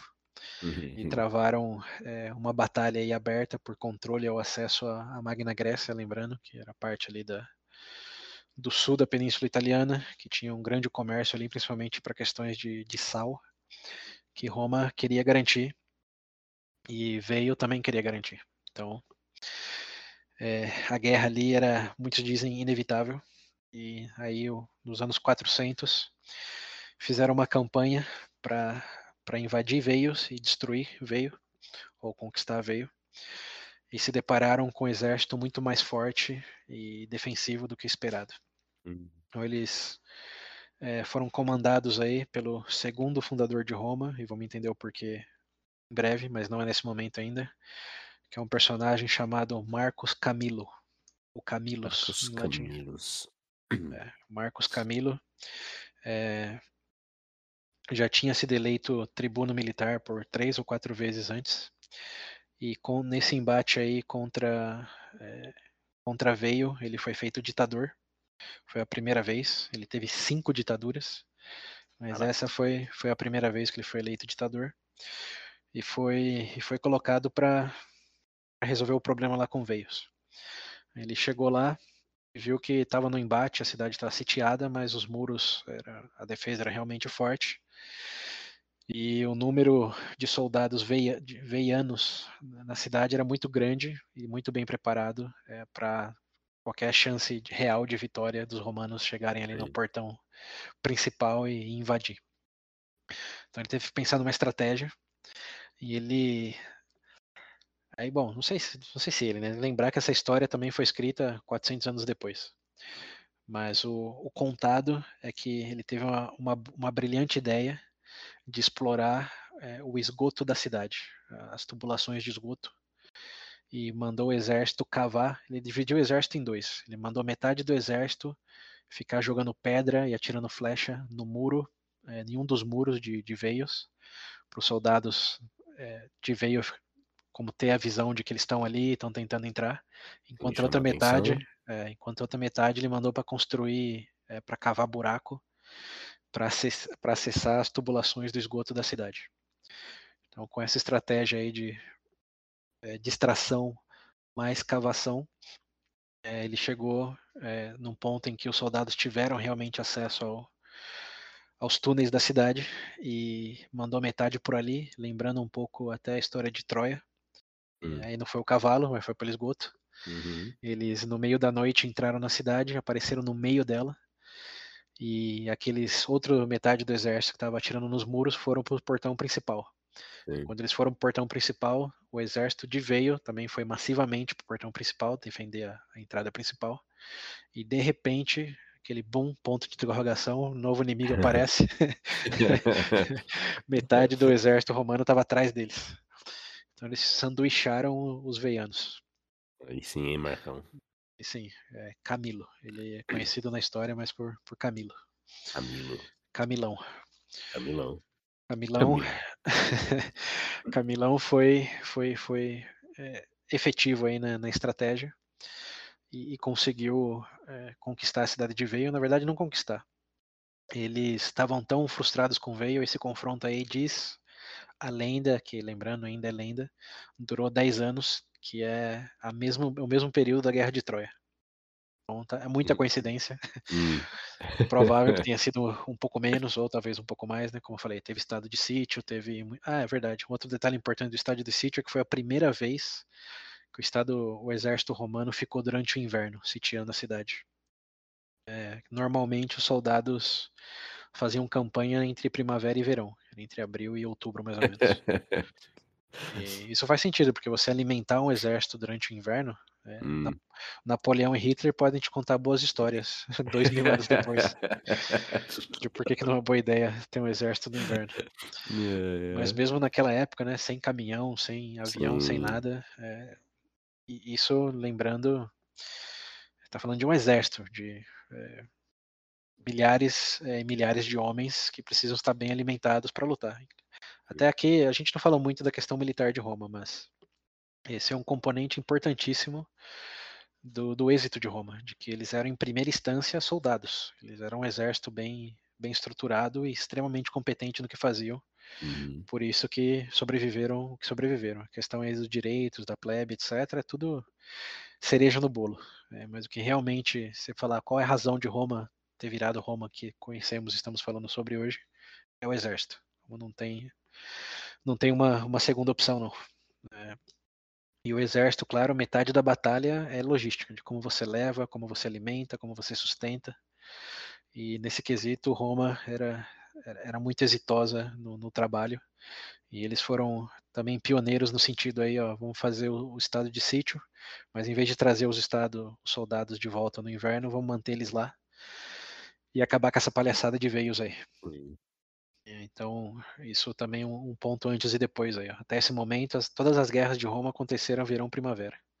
Uhum. A partir de 400 aí foi que o inverno, é, outono e inverno entrou na equação. Uhum. Parece tá falando de moda, né? É, então. moda é outono e inverno. É, é, não, não tinha bala lá, então era sangue, porrada e espada. Isso. No, no, no, novo, novo elementos aí do, dos romanos. Mas enfim, esse Bom, é, o, é o parênteses. Então eles estavam sitiando lá, não, eles estavam sitiando por, por meses, por anos, como não foi um conflito rápido com Veio, porque de novo eram grandes duas potências e não tinha como sair, aí, sair, sair daí com um tratado de paz ou um acordo de cavalheiros, porque é, de novo eram potências que estavam expandindo e queriam controlar os mesmos recursos. Então, por mais que tivesse um acordo, era sabido que ia ser um acordo temporário e teria o mesmo problema eventualmente. Então foram lá e falaram, vamos acabar de vez com, com isso aqui. E precisava também Roma é, de mais território, porque a população estava crescendo. Lembrando que lá no começo da República tinha ao redor de 100 mil habitantes, é, 200 anos para, bom, 100 anos para frente.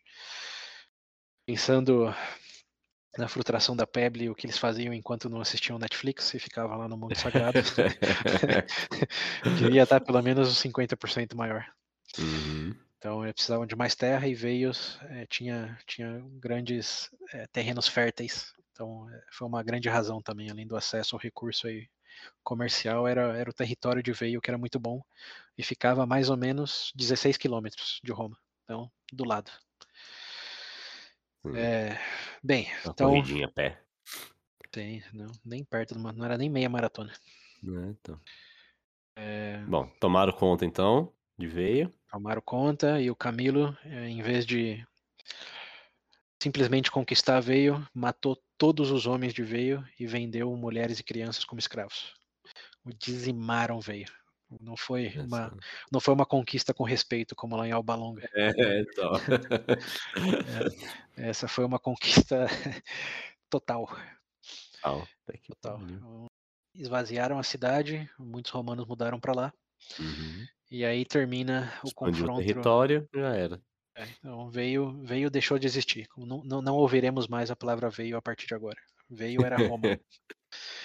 Então Roma aí voltou, de- depois do século meio que perdido aí, vo- voltou a crescer, voltou forte. E o Camilo, grande tribuno, ditador, general, já ganhou sua primeira estrelinha aí com, com essa estratégia de, de fazer os romanos ninjas aí de sair do esgoto. É.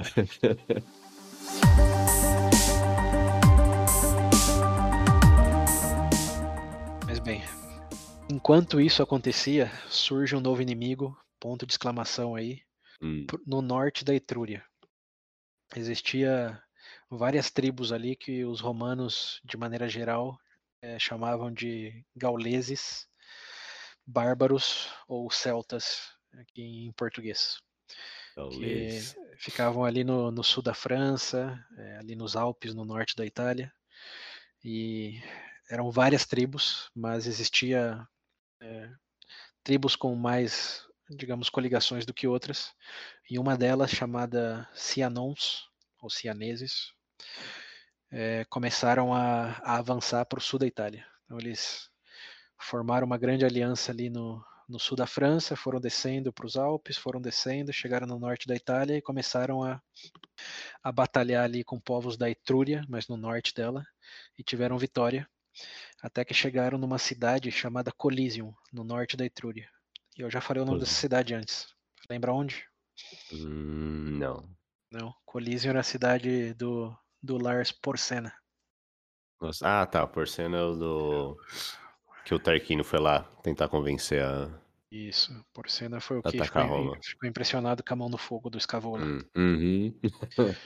Então, os, os bárbaros lá, o- a tribo dos do Cioneses, ou Sin- Sinons, chegaram no, em Coliseum e era um exército muito grande, era um exército muito forte, lembrando que o- os gauleses, bárbaros, celtas lutavam de uma maneira diferente do que era o tradicional naquela época, que era inspirado pelo exército grego, eh, que tinha as falanges, as falanges em português?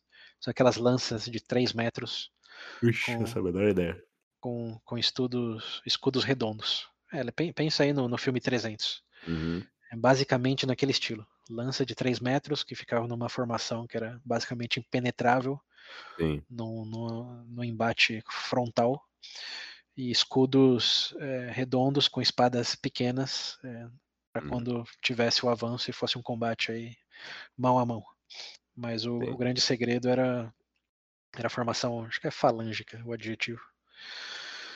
E o exército bárbaro não, não tinha nada dessa inspiração grega, não. Era realmente na, na brutalidade, com é, uma estratégia de dispersão, de força, de gritos de guerra, de fazer o inimigo mijar nas calças e, e atacar com, como feras. Hum, vem que nem bicho pra cima. É, exatamente. É, então eu tinha muito mais mobilidade do que uma formação aí nessa palange que você tá com uma lança de 3 metros, sua movimentação é extremamente limitada. Então, como eles atacavam por todos os lados de qualquer jeito, é, tinham, tinham certa vantagem aí.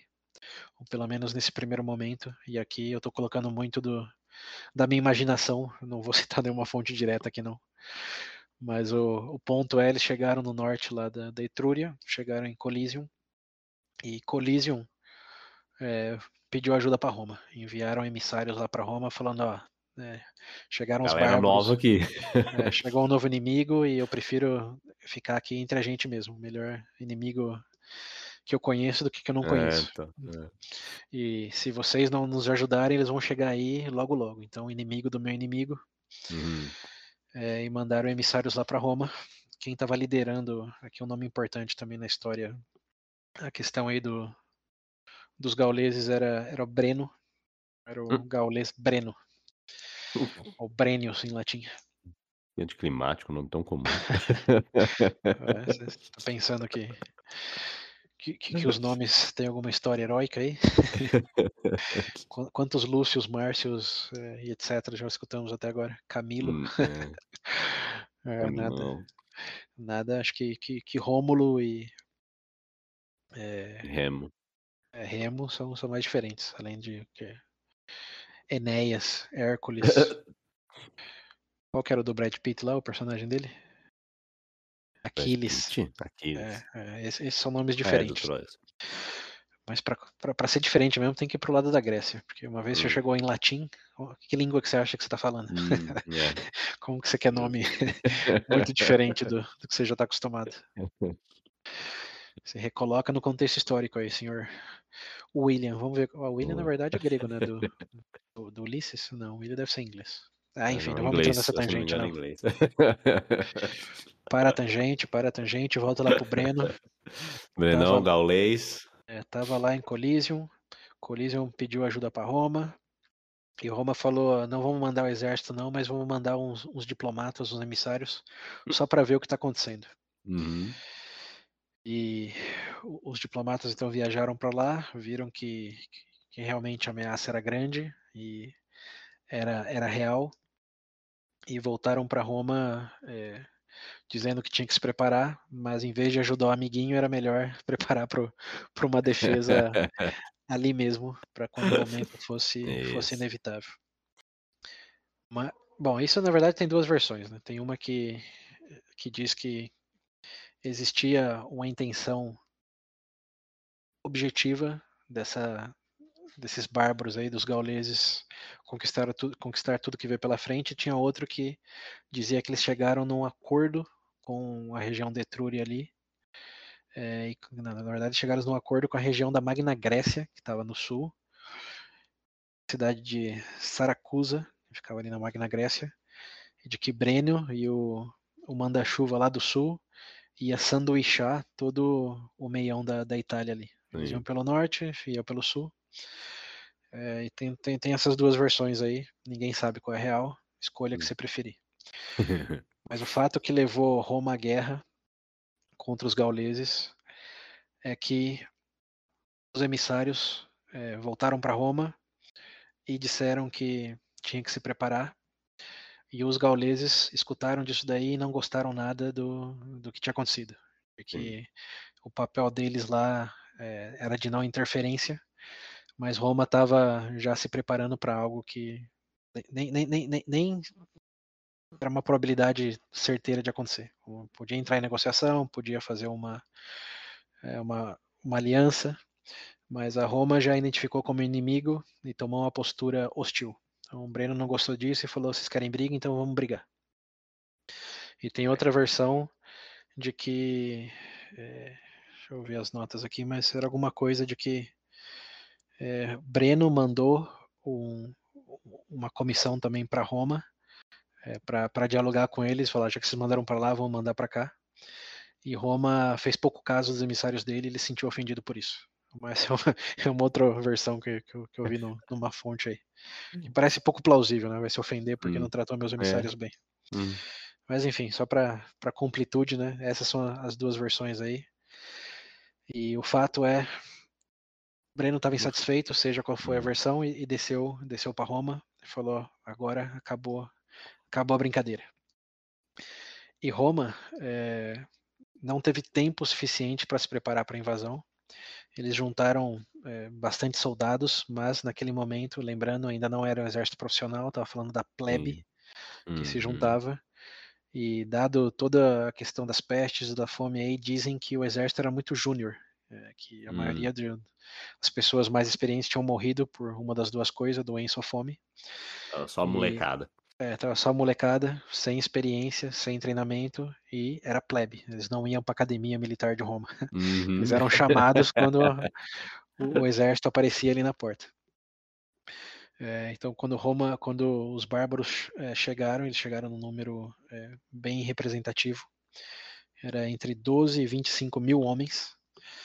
Roma não estava preparada para isso e foi facilmente é, sucumbida ali uh, na questão da, da muralha e da, e da cidade. Lembrando que a estrutura lá era cidade e cidadela, uhum. que é uhum. onde ficava o, o núcleo ali dos senadores, o comando da cidade mesmo. Então os bárbaros invadiram uh, sem muita resistência a primeira, a primeira fronte ali das muralhas e da cidade. E eles até ficaram surpresos de tão pouca resistência que tinha, que eles eh, até esperaram um dia inteiro. Quando eles chegaram, o exército fizeram o exército fugir, o exército fugiu para a cidadela. Eles ficaram suspeitos de que tinha uma armadilha, porque como pode ser que a grande Roma da, daquele momento não era império, mas ainda tinha Sim, a sua reputação. Sua fama, uhum. Todo mundo tinha fugido, não tinha ninguém protegendo ali a, primeira, a entrada da cidade. Então, eles esperaram 24 horas. E viram que não tinha ninguém e moveu todo todo o exército para a cidadela. E aí sim estava todos os, os, romanos concentrados e com boas muralhas de defesa. E aí começou o embate sem uma vitória certeira para nenhum lado. Hum. talvez a vitória seja de Roma porque eles não conseguiram invadir. Sim. mas entraram é, num ponto em que os gauleses decidiram sitiar a cidadela de Roma então eles ficaram ali não por uns dias, não por umas semanas, senão que por meses. É, uhum. Uma das minhas fontes diz aqui que foi ao redor de, de seis, sete meses que os gauleses ficaram ali sitiando a, a cidadela de, de Roma. É o mesmo esquema, ninguém entra, ninguém sai. Exato, estado de sítio. É, e que ali estavam bem defendidos, é, os soldados estavam bem concentrados, e lembrando, os gauleses é, saíram do sul da França e foram para o meio da Itália, que é onde está Roma. É, foram, obviamente, caminhando, é, tendo que se preocupar com, com, comida, com logística, e não era um exército, bom, era um exército, mas não era o que pensamos como exército. Era, digamos, a comissão ali de ataque de tribos. então, dado todo esse tempo, eles começaram a sofrer também, principalmente com o clima e chegou o verão romano e eles estão acostumados com as, os Alpes ali, que obviamente uhum. temperaturas amenas. E eles começaram a também ficar doentes, começaram a, a passar fome. É, tanto é que dividiram um momento ali, metade do exército ficava sitiando a cidade, outra metade ia caçar para poder ter o que comer. E isso foi aos pouquinhos definhando o exército gaulês. E chega numa parte que eu não entendo perfeitamente, posso até revisar e corrigir no próximo episódio, mas o, o Camilo não estava é, em Roma nesse momento. Hum. Ele, aí eu não lembro se ele já tinha aposentado, se ele estava fazendo alguma outra coisa em algum outro lugar, mas o Camilo não estava ali. Mas alguém consegue fugir da cidadela e ir lá chamar o Camilo, convocar o Camilo, é, que estava num, num, outro lugar, fazer alguma outra coisa. Eu posso dar os detalhes no próximo episódio. Uhum. É, o Camilo, é, foram acionar o Camilo. Ah, lembrei, ele foi ele foi tentar juntar é, exército na, nas tribos vizinhas, os latinos. É, foi isso que ele estava fazendo, lembrei. Ele. Os quando os bárbaros. que eles brigaram antes. É, sim. É, mas inimigo do meu inimigo, né? Se os romanos sim. caíssem, quem, quem, quem seriam os próximos? Uhum. Então, quando os romanos. É, foi, foi, foi, ficou claro que os gauleses iam derrubar Roma, Camilus foi enviado para formar um novo exército com as cidades vizinhas e voltar para resolver o, resolver o problema. Mas, claro, você formar aliança, formar um exército, treinar um exército não é coisa hum. de amanhã de manhã eu tô aí, como foi o, o Gandalf lá com os, Os soldados do nascer do sol. Né? Nascer do sol do qualquer terceiro dia, um coisa É, do, do nascer do sol do quinto dia. Quinto dia. É, ele não conseguiu essa precisão aí, então passou um, um longo tempo. Até porque ele não podia voltar com meia dúzia de soldados, né? Se fosse para voltar Uhum. contra os gauleses, tinha que ser algo realmente devastador. É, mas o fato é, ele estava fora e passado todo esse tempo, os gauleses já estavam é, chegando ao, ao limite deles e Roma, notando isso, propôs é, um acordo de paz, propôs pagar para eles 500 quilos de ouro para eles irem embora. Caralho. É, e aí o, o rei, líder, o que seja, pajé é, da tribo lá, o Breno, concordou porque ele viu que quanto mais ele ficasse ali, pior era a chance dele de realmente conquistar, conquistar a cidadela. É, se- se- se- também lembrando da ameaça aí do, do Camilo é, voltando. Hum. Então aí o consenso. Não, é peraí, peraí. Então não foi o Camilo que ofereceu o ouro. Eu achei que Não, não, não. Camilo tá, tá fora ainda. Tá Camilo- fora ainda. Ah, Camilo tá, tá, tá missing in action. uhum. Tá fora de cena. E só tá o Breno, a cidadela ali de Roma, todos os senadores, o que sobrou do exército, a plebe, todo, todo mundo se defendendo na cidadela Uhum. ali. E ficou esse estado de sítio. Ti- ti- Tinha uma lenda aí também, né, um parêntese né, antes de chegar no que aconteceu depois, de que é, teve um momento que os gauleses viram é, os romanos saindo para pegar comida, ou que seja, por um, uma passagem ali da cidadela, que tinha que subir o muro, e eles tentaram invadir por esse mesmo caminho quando eles viram o que tinha acontecido. E quando eles chegaram no topo do muro, parece que tinha uns, uns gansos criados por não sei quem. que não sei quem não, tem até o nome da pessoa aqui, mas eu esqueci. Que ele virou um herói de Roma por causa dos gansos que ele criava. O- Os gansos começaram a fazer um, uma barulho e alertaram para pro, os Hum. gauleses invadindo Roma por Olha ali. só. É, o exército prontamente foi lá e, e conseguiram mitigar e mitigar não, né? conseguiram evitar a invasão do- dos gauleses por esse acesso. Eles chegaram a cortar o braço dos gauleses que estavam escalando por ali. Isso no meio da sim. noite é porque os gansos começaram a fazer um barulho ensurdecedor. Sim. Ó, fala por experiência, ganso é um bichinho barulhento, hein? Por experiência, que você tentou invadir algum lugar e. Não, tinha ganso em casa. Tinha dois gansos em casa. Caramba. Qualquer pessoa que entrasse no galinheiro, nossa senhora. O bicho gritava, parecia que tava matando. Aí, ó. Então. Tá comprovado que isso é um fato histórico com H Comprovado, maiúsculo. Melhor que cachorro. Bota uns gansos no quintal, você vai ver só. Bom, essa. Tem, tem, tem, é plausível então que isso realmente tenha acontecido. É Mas plausível, esse- é plausível. É um bom alarme. Esse foi, foi a única vez que os gauleses teve- tiveram alguma chance de entrar na cidadela de Roma aí, foi Hum, por esse muro que os gansos não permitiram. Boa. E, pô, tava revendo as notas aqui, eu tenho que pedir perdão aos ouvintes, mas eu- agora sim eu vi que eu tinha anotado, mas eu anotei de um jeito aqui que eu não, não identifiquei facilmente. O que aconteceu com o Uhum. Camilo, que ele não tava lá? Ah, Ele é, conquistou Veios, lembrando lá, Uhum. foi o grande eh, teve um triunfo depois que ele conquistou Veios. Lembra do triunfo que tinha carruagem que, que te levava Uhum. desfilando lá com seus espólios da guerra? Sim. E nesse triunfo ele foi o primeiro a adotar quatro cavalos brancos para levar a carruagem dele, que era uma coisa que só tinha acontecido na época dos reis, de quatro cavalos brancos. Hum. Então aí começou o burburinho de flag? Roma. é, que por que, que ele estava usando quatro cavalos, começou um burburinho. E em paralelo, os espólios, como veio, era uma cidade muito grande, muito forte, tinha muitas riquezas. Então teve vários espólios da guerra ali, tanto em Uhum. terras como em objetos. E o Camilo tinha prometido 10% de tudo que ele conquistasse pro, pro deus Apolo, como uma, uma oferenda. Sim. E no- na conquista de Veios, depois de, de décadas, como é alegado aí, a euforia foi tão grande que alegadamente esqueceram dessa promessa que ele tinha feito e cada um do- dos soldados levou o que pôde para casa e o resto foi para o tesouro de Roma. É, mas aí no triunfo ele lembrou de que tinha feito uma promessa Então ele foi lá e pediu de volta 10% hum. de tudo que os soldados tinham, tinham, tinham, tinham pegado. Tinham pegado. Não só em termos de objetos, mas também em termos de terra, que iam ser hum. redistribuídas para os romanos, que eu falei que eles estão precisando de território. Sim. Então ele, ele falou que 10% de todas as terras iam ter que ser reservadas para o deus Apolo.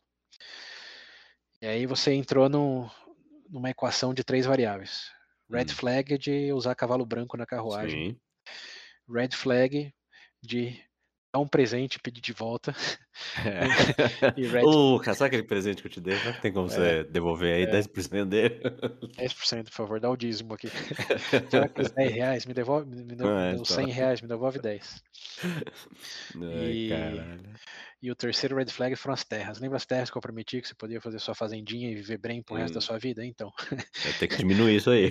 É, vai ter que diminuir to, todo o que é prometido em 10%. Então, hum. talvez se você estivesse no fim da fila, você não vai ter mais nada. Então aí, com esses três é, elementos, ele foi reprochado em Roma por mal administração do, do, dos recursos da guerra e pretensões de ser rei. Então ele foi formalmente processado pelo tribuno da plebe por má, má gestão da, dos espólios da guerra e por pretensões de ser rei.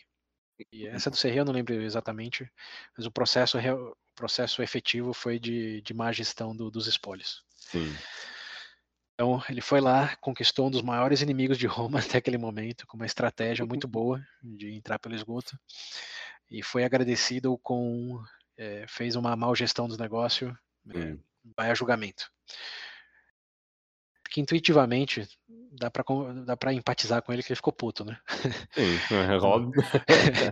ele ficou puto e em vez de julgamento ele, ele, ele se exilou é, um exílio voluntário, assim como o coreolano lá falou, eu não, hum. eu não, vocês não vão me banir, eu, eu bano, eu, eu que estou banindo vocês. Isso aí.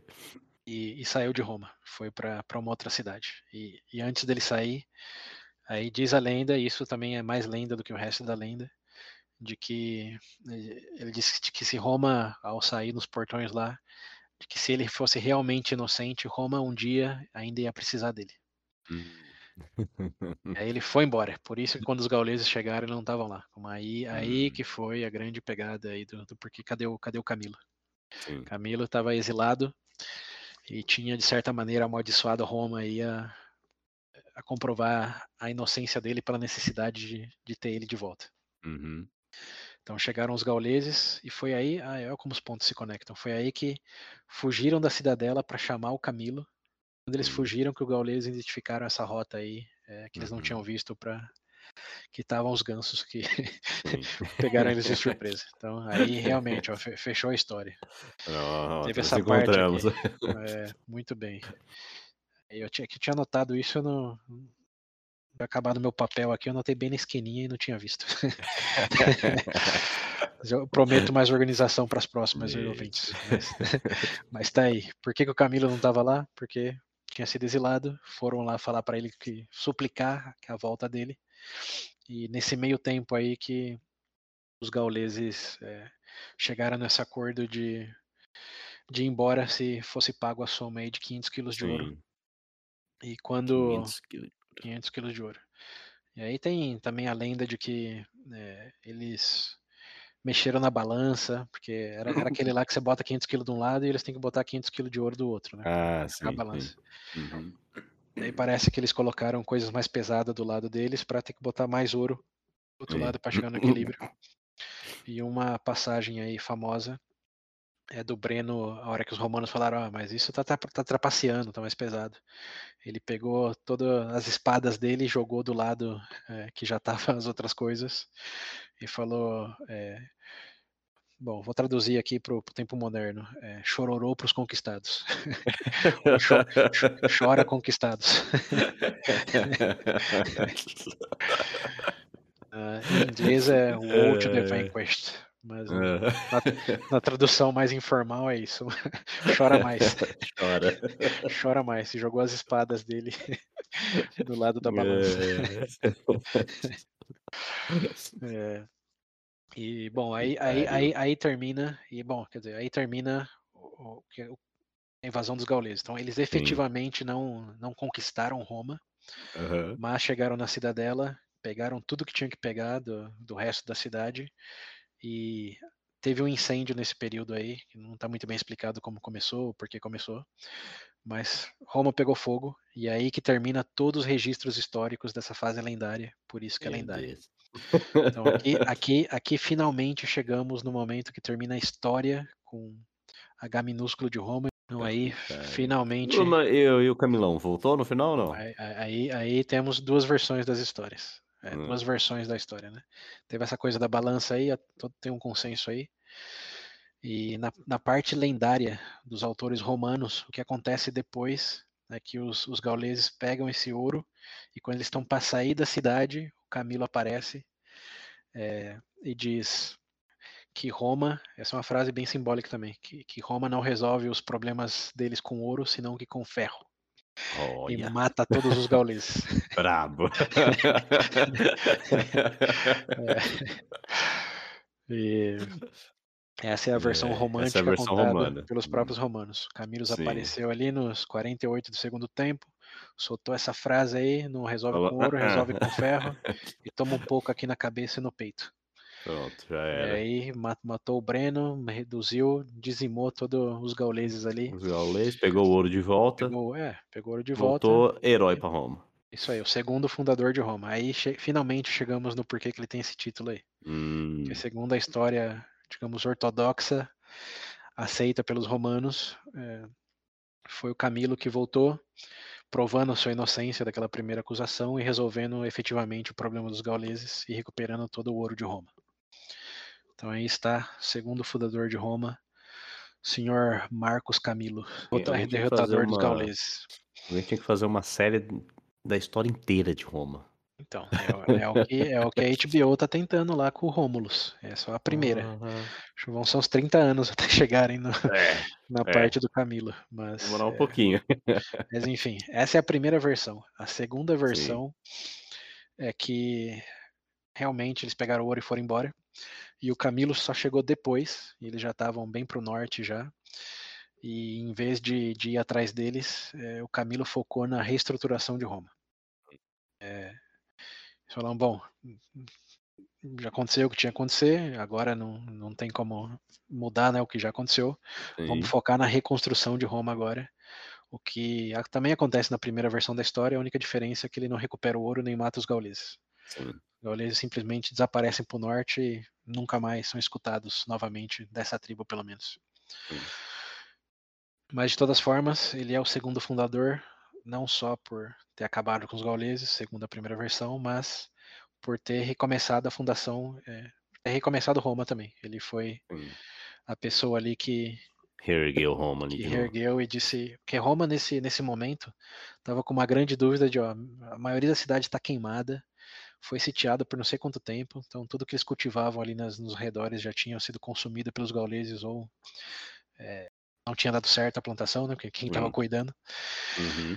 Então eles eh, tinham um embate ali interno de ou eles mudavam, eh, cada um ia para um lugar que achasse melhor, ou mudava todo mundo para Veios, que ficava mais para o norte, e abandonava a cidade, ou realmente recomeçava.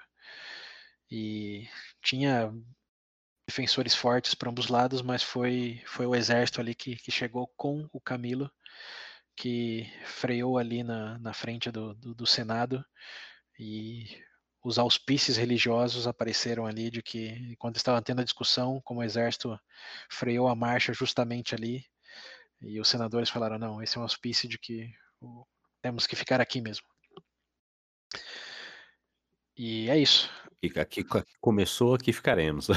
É, exato, exato. Aqui, aqui temos que ficar, porque a mensagem que mandariam também é que se Roma se mudasse e abandonasse, aqui já não seria, É, não seria Roma, sim. mas Roma é, daqui, daqui não sai, daqui ninguém me tira. Uhum. E, e agora vamos mostrar pro, pro mundo italiano aqui o que, que significa ser romano efetivamente. Mas acabaram de expandir, vão fugir? Não, pô. É, exato. Essa foi a mentalidade do Camilo e de quem defendeu ele. E aí, bom, aí terminamos o primeiro capítulo de Roma, que é a parte, é a parte lendária. Sim. E, é a A parte história, da. os, século os séculos perdidos aí. Não foram perdidos. O perdido foi só o século V só. Mas na Não, história, é né? Você você fala de. É, sim. De registro histórico. De registro, exato. É, sim, sim. Por causa do, do, do, do incêndio aí do- dos Uhum. gauleses. E outra coisa que vale a pena comentar também é que é, os gauleses, depois dessa invasão, viraram um pesadelo de Roma. Hum. Porque foram os únicos que realmente chegaram tão próximo aí de derrotar a cidade por completo. Chegaram na Sim. cidadela e só não, não fizeram o que fizeram porque Roma tinha muito ouro. É, mas é, no imaginário popular de Roma, os bárbaros gauleses eram assim o pior do- dos inimigos, porque eles não tinham as honras, as tradições, é, eles não tinham, eles não lutavam da maneira que os, romos, os romanos sabiam lutar. Sim, sim. Ah, não era Não que nem, sei lá, lutar com os gregos, que era o É. mesmo, mesmo estilo, né? Mesma coisa. É, os gregos não tinham aparecido nesse momento, falando só do- dos, Hum. tri- do- do- do- dos vizinhos. Os romanos só Sim, tinham lutado sim. com os vizinhos até esse momento. Então a real ameaça externa aí é tipo ali a Game of Thrones brigando em Westeros e de repente chegam Hum. os White Walkers. Sim. É, é- é uma ameaça completamente diferente Hum. é, e que você não está preparado para lutar contra. Embora a lenda de que está vindo, e isso eu não, confir- não, não, não, não tenho a confirmação, mas eu não me surpreenderia se uma das inspirações aí para J.J. Martin tivesse sido os gauleses mesmo, porque estavam sempre ali na periferia, vindo de longe, como uma ameaça realmente destruidora. Então, por muitos e muitos tempos, por muitos séculos, os romanos serão, ficarão, terão pavor dos gauleses. e esse pavor só termina com é, o, o César, o Júlio César, quatro séculos para frente, quando ele, ele conquista não só o norte da Itália, senão que toda a região da França, da Alemanha e Tudo. Tudo. Então, ele realmente mata o mal pela raiz aí, mas só quatro, quatro séculos para frente. ok. Ainda tem, ainda tem chão pra gente chegar lá. Ainda, ainda tem chão. É, e, e aos pouquinhos vamos nos dando conta aí porque que o Júlio César realmente é, é tão, tão conhecido. Porque ele não, não fez uma coisa ou duas coisas, ele fez várias coisas Várias. Uhum. que realmente mudou tudo na história de Roma até aquele momento.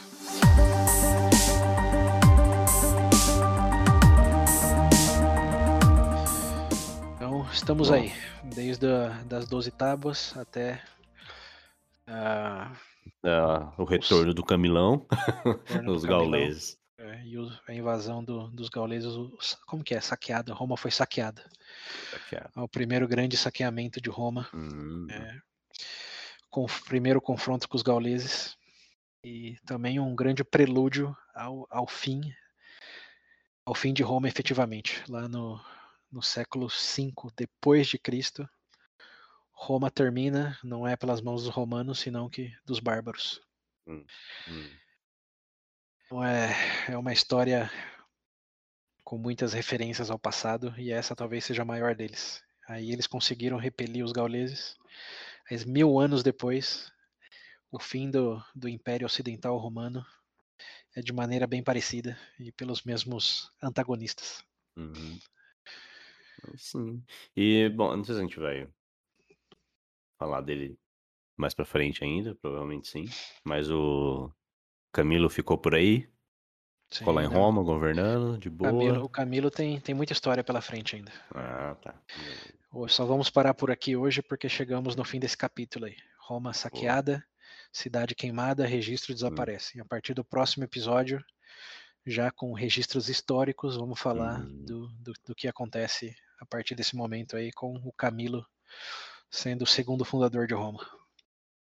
E, gente, muito bom, muito bom. É isso aí, estamos, estamos chegando já na, na fase chegando.